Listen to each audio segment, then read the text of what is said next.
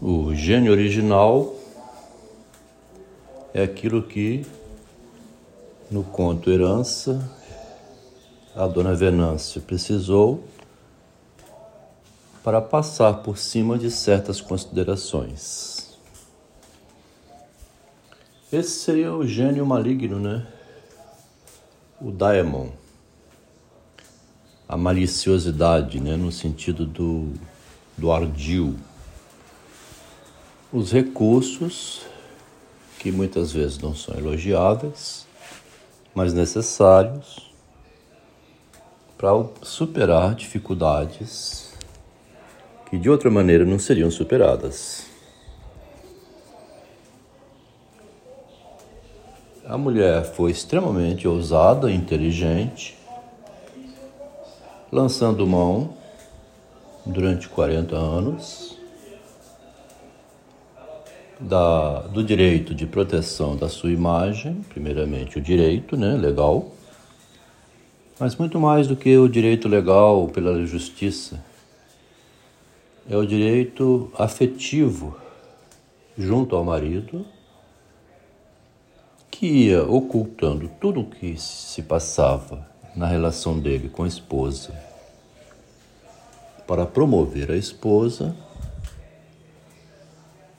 Por exemplo, recebeu uma fortuna morando em Tóquio.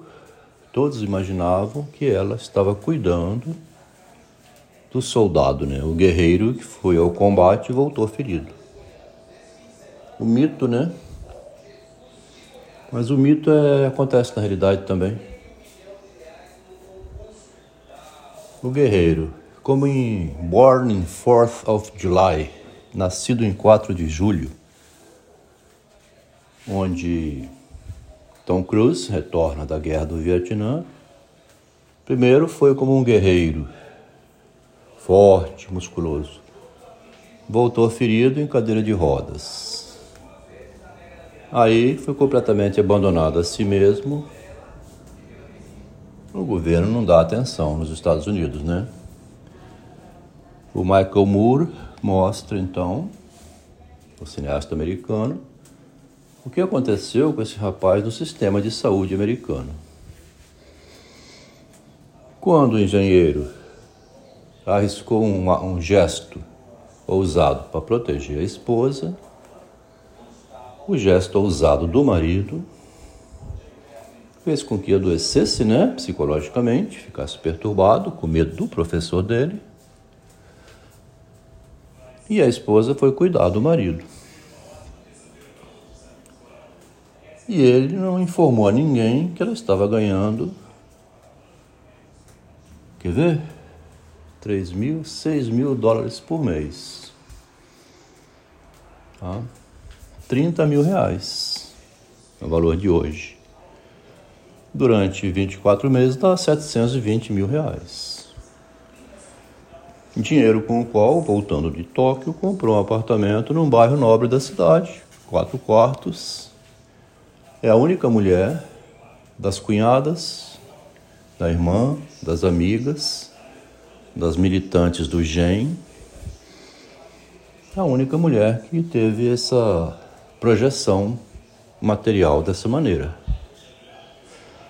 O guerreiro ferido, né, o Tom Cruise na cadeira de rodas, deu lucro e ela conseguiu, além desse movimento, tudo o demais em 40 anos.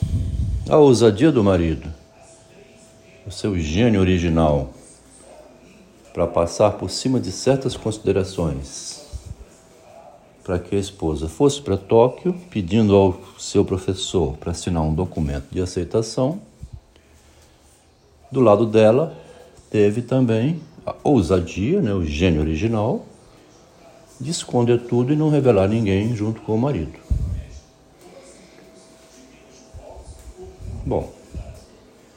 Que interessa aqui é, uma vez rompido o compromisso que obrigava a manter ocultas essas informações e sendo despachado do relacionamento como psicótico e morando num apartamentozinho de estudante, simples, com as suas coisas todas jogadas pelo chão, ainda porque esperava que a mulher repensasse sua decisão e pudesse retornar onde morou desde 1994.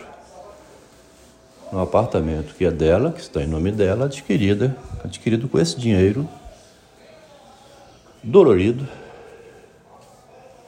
conseguido copiando um processo de licenciamento da Vale que o marido tinha conseguido quando foi para o Japão.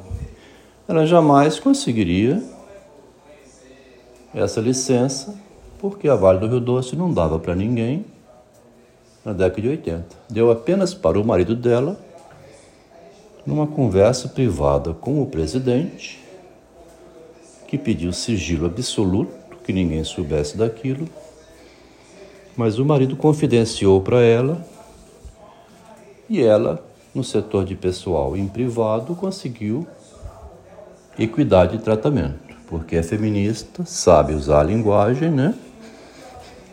Sabe exigir os direitos de igualdade, equidade, conversando com muito cuidado, o funcionário lá foi sem que o presidente soubesse, porque era somente para aquele homem, né?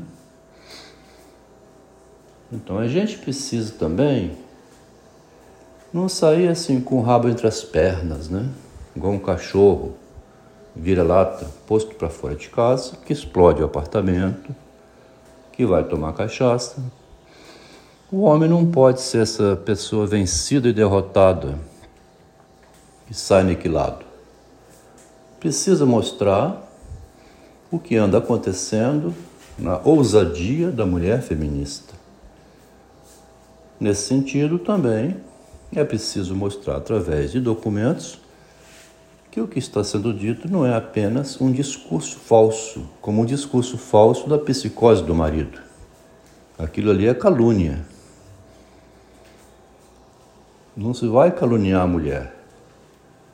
É importante mostrar os documentos e mais, hein? Que fique garantida a integridade física e moral da mulher não se toque nela violentando através de feminicídio e nem espalhando calúnias. Ela tem uma ótima renda, pode exercer atividade da arte, né? não corre risco de agressão física e com a divulgação desse trabalho que mostra como a mulher consegue montar diz para ter sucesso, com certeza é merecedora de elogio, porque nesse mundo é preciso ser esperto. Como diz, o mundo é dos mais espertos. A esperteza, a inteligência é elogiável, né? O Chris Rock é elogiado é, sobre a atitude de Will Smith ele criou uma condição da qual Will Smith não soube sair. Como é que o Smith vai fazer para passar por cima de certas considerações, colocar o seu gênio original em atividade e reverter esse jogo? É possível, ele pode fazer isso, ele tem recursos e bons advogados. É rico, pode entrar com uma ação contra Hollywood, contra Chris Rock, reavendo os direitos dele. Porque não se pode provocar um homem a reação instintiva dele para usar contra ele. O argumento que Will Smith pode usar é a conversa do Papa, o pontífice da humanidade. Se mexer com a minha mãe, eu dou um tapa na cara. Um irmão meu aqui difamou o marido, caluniando com um documento falso, distribuindo pela esposa, interessado em prejudicar o irmão dele, de quem tem raiva.